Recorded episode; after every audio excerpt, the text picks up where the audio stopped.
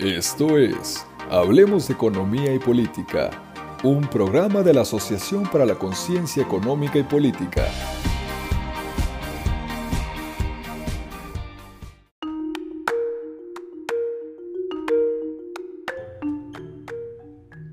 Amigas y amigos, bienvenidos y bienvenidas a un nuevo episodio de Hablemos de Economía y Política, un programa traído a ustedes por la Asociación para la Conciencia Económica y Política.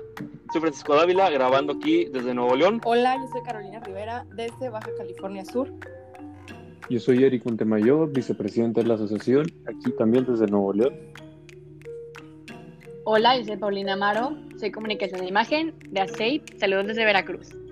Y les mandamos un saludo muy afectuoso a todos los que nos escuchan en la República Mexicana y nuestros amigos en Perú, Guatemala, Estados Unidos y Panamá. A todos, gracias por escucharnos. Un saludo, gracias. Oigan, vamos a comentar acerca de un tema que está pasando ahorita en las noticias que viene desde ayer y es la caída en el precio internacional del petróleo. Un momento histórico sin duda, un momento que los mercados no habían predecido anteriormente, que prácticamente nadie, nadie había imaginado que esto pasaría. Pero, ¿qué es lo que va a pasar? O sea, ¿qué quiere decir que el precio haya bajado? O sea, haya ido incluso a precios negativos hasta menos 40 dólares ayer. O sea, ¿quiere decir que nos van a pagar por ir a llenar nuestro tanque de gasolina o van a traernos este, barriles de petróleo a nuestras casas o cómo? O sea, hay que irnos más allá. Ay, Caro, ¿quién, le, ¿quién le explica? ¿Quién le explica, Caro? Pues, pues, pues primero vamos a como que aclarar como que pues es el precio obviamente pues del, del crudo, o sea, de como que lo, lo que se saca directamente del pues del, de la, como se dice, del suelo, entonces pues también como que pues, tiene otros costos, pero pues, sí, o sea, exactamente vimos ayer que estaba en valores negativos, o sea, cómo, o sea, cómo, cómo puede, muchas personas se preguntaron cómo puede un algo costar valores negativos. O sea, ningún, no, si vamos a una tienda, por un ejemplo, y vemos de que, ah, pues esta playera o esta jugo, pues obviamente vamos a decir, ah, este jugo cuesta menos 10 pesos. Entonces, yo también me pregunto, entonces, ¿cómo le vamos a hacer? O sea, sí, no tiene sentido. Claro, sí. No tiene sentido. También creo que hay que poner como las telas sobre la mesa de, pues primero, ¿qué ha pasado? ¿No? O sea, el COVID-19. ¿Qué ha hecho el COVID-19? Pues ya no hay gente viajando, no hay autos afuera, pues obviamente ya no hay tanta demanda de barriles de petróleo como había pues en un tiempo que no era como estos, ¿no? Aparte también de la guerra entre Rusia y Arabia Saudita, que han dado más ofertas, así que si no hay demanda, si no hay demanda y hay mucha oferta, los precios van a caer, ¿no? Eso podríamos creer. Sí, que fue prácticamente lo que pasó ayer. Hay que aclarar ciertas cosas aquí. De manera sencilla hay que explicarles esto. Como tal, esto se debió a los contratos futuros corríjame si estoy mal, fue los contratos futuros que se vencían ayer mismo. Entonces, estos contratos que, digamos, tú compras en un contrato mil barriles, a cada uno a un dólar, pues vendes o a, a mil dólares, ¿verdad? Pero ese exceso de oferta que ya ni siquiera tienes lugar donde almacenarlo, provocó entonces que estos productores te pagan a ti prácticamente para que te quedas con esos barriles porque no tenemos capacidad para almacenar todos esos barriles que teníamos. Es un problema gravísimo que nunca hemos visto que, eh, como dice Paulina, se debió al COVID-19 y se debió a la guerra de precios. Pero ¿qué es esta guerra de precios? Ah, sí, leyendo un poco vi que Arabia Saudita y Rusia, dos de los más grandes este, productores de petróleos en el mundo, tuvieron como unos desacuerdos en cuanto a la producción y producen pues miles de barriles diarios e incluso pues no llegaron a ningún acuerdo y Arabia Saudita decidió aumentar esa producción diaria, lo cual pues obviamente fue un golpe bastante duro al precio del petróleo, por lo que acabas de mencionar, Paco. Así es, y luego este problema empezó, digamos, aproximadamente que fue en, marzo, ¿no? Cuando fue la, la, guerra, fue en marzo. Todavía la crisis no sea así como tan fuerte como estamos viendo ahorita. Entonces, en marzo empezamos a ver que empieza el pleito. Empezamos a ver que el precio de la gasolina bajó y no, para las personas que estén pensando en eso, el precio de la gasolina no bajó gracias al gobierno, bajó gracias a otros factores externos como pues fueron los mercados internacionales. ¿Qué pasó entonces? Bueno, hubo un tiempo en que el precio del petróleo estuvo muy bajo por la, el aumento de la oferta entonces llegamos a la reunión hace unas dos semanas aproximadamente de la Organización de Países Productores de Petróleo, exportadores de petróleo más bien, y llegamos a un acuerdo, vamos, ¿saben qué? A reducir nuestra producción de petróleo para como calmar un poco el mercado que está muy volátil ahorita, y ya, todos acordaron eso, México y tuvo eh, una participación muy importante, pero un poco nula, la verdad, este, por no decir nada más. Nos querían sacar. Pero nos querían sacar de ahí. Pero se logró reducir para mayo. Pero aún así estábamos muy, muy encima esa producción eh, petrolera. Por eso mismo el precio del petróleo estaba... Aquí llegó ayer el, mínimo, el sobre menos 40 dólares. Menos 40. Menos 40 dólares. Entonces como una, una pérdida de 100% del valor. E, es, es, lo que pasa, es simplemente oferta y demanda. Si se redujo, se va a reducir la oferta, pero aún así no puede compensar esa pérdida por lo mismo de que nadie viaja en carro, nadie está paralizada la economía. Entonces esto mismo provocó esto. Sí, claro, de hecho decían que se consumía 90 millones de barriles diarios antes de todo esto y ahorita bajó a 29 millones de barriles. O sea, es una cantidad muy, muy grande. Es como un 70% lo que disminuyó la demanda mundial de petróleo. Exacto, sí. O sea, lo que algo antes valía bastante un barril de petróleo, aproximadamente 40 dólares, que era como, es como el precio óptimo. Ahorita pues vemos hasta dónde ha llegado y hoy ya se ha recuperado un poco más, pero pues aún así sigue bajo. Y de hecho cabe recordar esto, eh, el, en diciembre de 2019, como cada año, Hacienda presenta su paquete económico y dice, ¿saben qué? Para este año vamos a recaudar tanto dinero de la gente y también vamos a gastar tanto dinero. Entonces, eh, parte de eso, de ese ingreso, era por consecuencia del petróleo. Y las metas eran súper, muy optimistas. ahorita la ves y dices, sí, se la mañana No, nadie, bueno, no es culpa de ellos, nadie pudo predecir esto. Ellos estimaban que para el cierre del año el barril de petróleo estaría en 49 dólares y a partir de ahí ya saben cómo iba a ingresar dinero. Pero no, pasó esto, entonces ya está afectando no solo la economía mundial, también nos está pegando muy duro y fuertemente en México. Pero no, o sea, ¿por qué? ¿Por qué no está pegando tan fuerte? ¿Por qué esa dependencia del petróleo? Pues primero que nada, pues México, pues creo que no tomó también las, este, las decisiones correctas al, al también sobre almacenar muchos barriles de petróleo, lo cual pues tanto como la demanda a nivel mundial, tanto también aquí en el país, pues bajó y pues se tiene mucha oferta, pues eso nos obviamente pegó a la mezcla mexicana y pues también sobre la situación desde la reunión de la OPEP hace unas semanas, pues uno de nuestros mayores compradores a nivel internacional, que es Estados Unidos, pues también ya no nos va a comprar a nosotros, pues también eso nos pegó. Y también este, algo que como que hay que, que me gustaría como que mencionar, que me investigue y muchas veces decimos de que pues, el gobierno ya no va a recaudar pues, dinero por el petróleo. Hay que como que aclarar que, el gobierno recauda dinero, por así decirlo, recursos del petróleo a través del IEPS. ¿Esto qué significa? O sea, puede bajar el, el precio del crudo, pero el IEPS es un impuesto fijo. Entonces el gobierno lo que puede hacer es seguir recaudando igual. Pero ahorita obviamente debido a que la demanda es baja, pues este, están recaudando poco pero en un momento el, crudo puede ser barato, la demanda aumenta, el IEP sigue siendo tan, que sigue siendo el mismo. Algo que, que, estuve pensando, entonces, ¿por qué el gobierno no aumenta el IEPS? Pues obviamente sería contraproducente a lo que el presidente estuvo diciendo mucho tiempo de, de que no quiere aumentar los impuestos. Entonces, sí le va a afectar finalmente esto, la baja demanda más que nada. Así es, además no hay que olvidar un dato muy importante que pues Pemex, que es la empresa mexicana más grande, aporta aproximadamente un 13% del PIB al país. 13%. Es, es bastante. Sí, sí, es mucho. Entonces, la verdad, sí, estos, esta volatilidad en precios bastante afecta al país. Y, como dice Eric, pues no, no puede aumentar de un día para otro día, pues eso ya se contempla cada año, pero sin duda ya estamos viendo un panorama muy distinto al que pronosticaba en 2019 ya vemos que no, no, no va a haber la recaudación suficiente y eso va a generar un problema tremendo.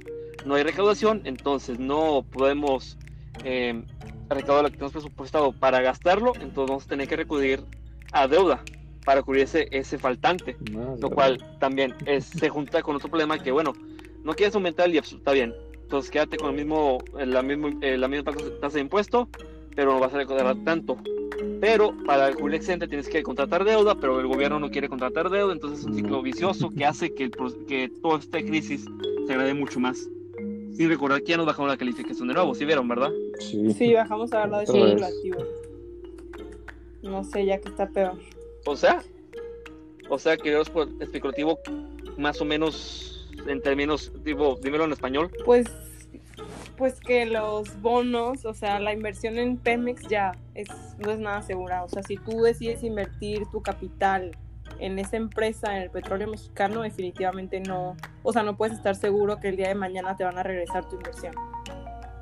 O sea, es bastante riesgoso. O sea, ya vale, vale basura el bono. Menos ahorita. Sí, pues sabemos que Pemex desde allá lleva tiempo siendo pues financieramente súper inestable y pues ahora está peor. Que pues prácticamente no es culpa del gobierno actual, sino que, bueno, es culpa más que nada que continúe metiéndole tanto dinero a Pemex, pero es un problema que estamos arrastrando desde hace bastantes años. Y ahorita principalmente, pues, ¿cuál es ese problema? Pues, ¿por qué seguimos invirtiéndole? La verdad, para serles honesto, no sabemos por qué seguimos invirtiendo. O sea, tenemos en proyecto de la refinería de Dos Bocas, que va a costar mm, aproximadamente 41.300 millones de dólares.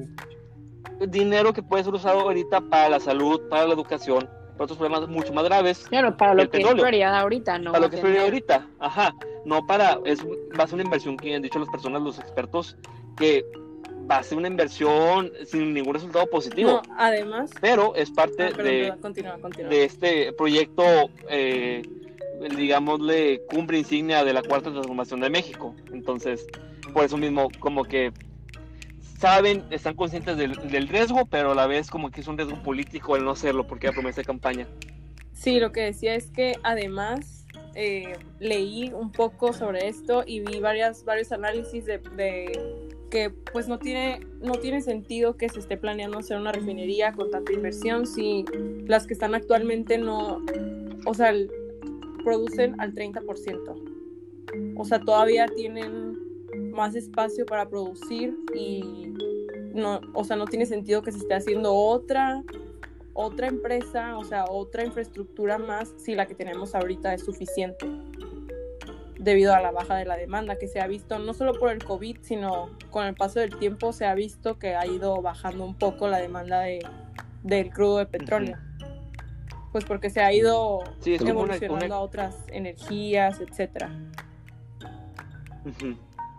Es una crisis que nos pegó por, por ambos lados. La verdad que no habíamos pronosticado eso y nos pegó fuerte y duro, la verdad. Sí, definitivamente.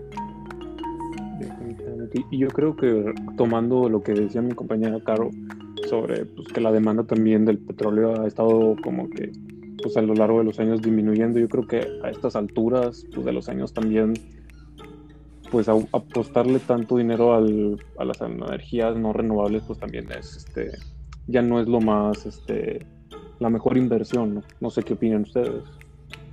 O sea, dices que es el fin del, del crudo, del precio del oro negro que tanto eh, este, deseamos que... Es que es, es, verdad, o sea, me acuerdo en una de las clases nos decía eh, un profesor que en tiempos de López Portillo, para variar otro López, eh, decía que iba a ser tanta la producción de, de, petróleo aquí en México que íbamos a repartir que íbamos a ser abundantes, que íbamos a repartir riqueza, como que todo ese concepto de petróleo, que es lo mejor, que es el oro negro, que nos va a ayudar a todos, que nos va a sacar adelante, parece que ya murió ese sueño, pues ¿no? Estamos viendo que sin consumo el petróleo en realidad pues no es nada.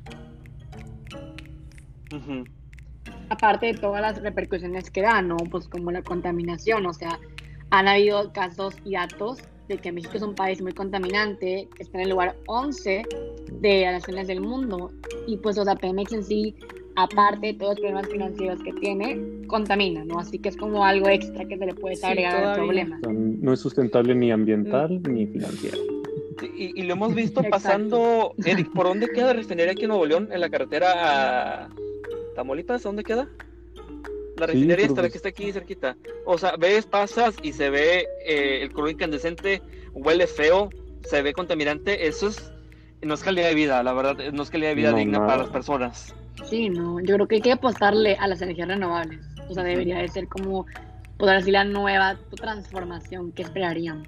De hecho, hace dos meses, tres meses aproximadamente, Paolo Romanacci, para que vean mi italiano, director general de Enel Green Power México, dijo eso, específicamente que para 2050 las energías renovables van a dominar el sector eléctrico mundial con 62% de participación frente al 31% de combustibles fósiles, algo que hace años habría sido impensable. Pero es, es el futuro, las energías verdes son el futuro de este país. Pero aquí tenemos toda esa idea de seguir invirtiendo en Pemex porque pues, ya quiera cada quien dar su, su, argumento, pero por el costo político, porque seguimos siendo dinero, pero poco, pero seguimos siendo dinero. Entonces pareciera que ya hay que transitar entonces energías verdes. ¿Ustedes opinan también eso? Sí, pues yo creo. Sí, en México tiene el potencial, la verdad. Hay gran espacio para el desarrollo de energías en todo el país. Definitivamente. tenemos capacidad, tenemos capacidad para una infraestructura muy grande. Pero nuevamente nos metemos el problema de, eh, no sé si vieron también el video hace unas semanas que circuló, que esos ventiladores que estaban en no me acuerdo qué parque de, eh, aquí en México, que afectan al, a, a, la vista, al, al, medio ambiente, esos ventiladores, todo ese tipo de energía eh, que, que parece que este gobierno desconoce, son energías que van a proveer, primero que nada, va a ser mucho más barato para el consumidor y también va a proveer una mejor calidad de vida. Vamos a tener un menor grado de contaminación, vamos a avanzar hacia la meta de menos contaminación para el 2050, para el 2030. Pero no sé, ¿qué, qué, qué habría que hacer entonces para, para que, que, podamos lograr eso? ¿Ustedes qué opinan que cuál es el primer paso para decir, ¿saben qué? Se acabó Pemex, vamos a transitar hacia este periodo. ¿O, o, o creen que es posible? Yo creo que... Pues yo creo que primero... Ah, no, gracias.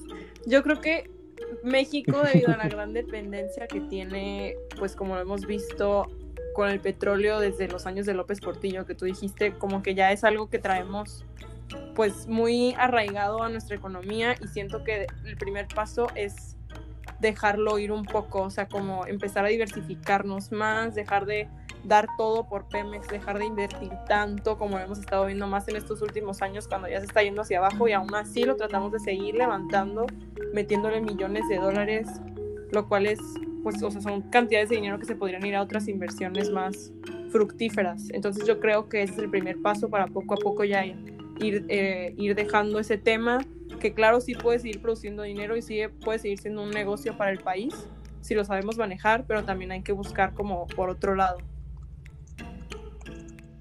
Y bueno, yo sí, en, mi, en, mi, en, mi, opinión, yo creo que lo primero, o sea, viendo incluso teniendo presente el video del presidente sobre los, a los ventiladores enormes, tal vez para mí lo primero que nada es tener un cambio cultural, porque, o sea, sé que es un tema fuerte, pero nosotros obviamente tenemos muy presente que la gasolina, pues no, no nomás mueve carros y aviones, también mueve maquinaria, tanto grande como pequeña, entonces yo creo que primero es nosotros este, aceptar que este ya no, o sea, ya necesitamos otro medio de, de combustible pues para funcionar porque finalmente el, este, la gasolina mueve todo, o sea, el precio de, los, de todos los bienes y servicios lo mueve la gasolina, está en los, está en los costos unitarios. Entonces, primero cambiar nosotros y, camar, y luego cambiar todo nuestro sistema financiero, tanto también como pues, el de México. Pues, México depende mucho del petróleo, obviamente si ya no tenemos de que pues este producto pues de dónde van, dónde van a sacar de que pues recursos para financiar sus obras, gastos, entonces también es que la política fiscal pues, cambie y se recauden ingresos a través de otras cosas y yo creo que así. Sí, tú bien lo dices, es cambio cultural, es cambio eh, en sentido de entender que ya son esos tiempos, la verdad vamos progresando y la, eh, no, no podemos dejar un planeta peor del que lo encontramos cuando nacimos todos. Es, es parte de, nuestra responsabilidad, es parte de nosotros también asumir, y, y no solamente, ya nuevamente otro tema súper rápido, no solamente en cuestión de gasolina, sino también es cuestión de nosotros mismos ir ayudando en sentido de ser más sustentables nosotros con el medio ambiente, de consumir menos de lo que ocupamos, de hacer otras prácticas que sean, eh, y, vamos empezando, y esto es una cadena, empezar desde, desde poco, reciclando, eh, reusando todo, este, apoyando comercios locales que fomenten el comercio justo, todo ese tipo de cosas sustentables, esa cadenita yo creo que va haciendo que la siguiente acción que haga sea mucho más fuerte y lleguemos a ese punto de decir, no, ya no dependemos tanto del petróleo, ya mejor voy a usar otros métodos de transporte que sean más sustentables, o usar carro, o usar otro tipo de, de no sé, yo, yo, diría que bicicleta, pero para ser franco, no sé usar bicicleta, pero buscar otros métodos que sirvan para, para todos nosotros, ¿verdad? Sí, es. Sí, claro. Sí, definitivamente creo que empezando por acciones más pequeñas podemos ir notando más, más cambios en nuestro país. Pau, ¿algo que nos quieras comentar? Perfecto, ¿no? Pues más que nada, para concluir y que ya vemos que todo quedó claro y esperamos que les haya gustado, pues hay que tomar un poquito, resumir todo lo que dijimos, ¿no? ¿Qué podemos rescatar de esto? Pues decir que el precio que se desplomó no fue en sí del petróleo, sino los contratos futuros, donde pues los dueños de los contratos los vendieron, incluso llegando a pagar para que se los compren y así no tener el petróleo pues en físico, ¿no? Porque ya no hay capacidad de almacenamiento. Como sabemos, esta falta de capacidad se debe a que durante la pandemia del COVID, pues la demanda bajó. Y aparte del exceso de oferta que salió por Rusia y por Arabia Saudita, por este pleito que han tenido. El consumo del petróleo en sí ha bajado, como dijimos, de 90 millones a 29 millones de barriles diarios. Pues simplemente esperamos que este panorama mejore y sea más optimista pues en un futuro. Y como ya comentamos que empezamos a tomar pues pequeñas medidas, este, aunque sean pequeñas, pero más conscientes de no y que incluyan la sostenibilidad en nuestro día a día.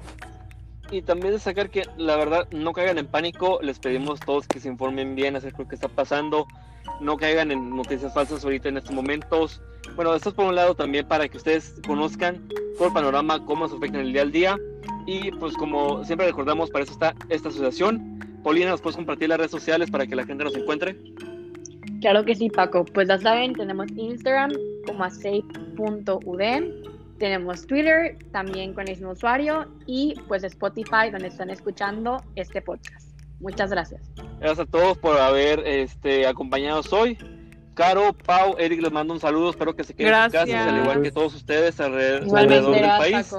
Eh, estamos entrando en una fase más peligrosa, la fase 3, para que porfa todos se queden en sus casas, no salgan, o si no el doctor Gatel los va a perseguir a todos ustedes por estar saliendo de sus casas. Gracias por acompañarnos el día de hoy. Gracias. Muchas gracias. Hasta luego. Saludos.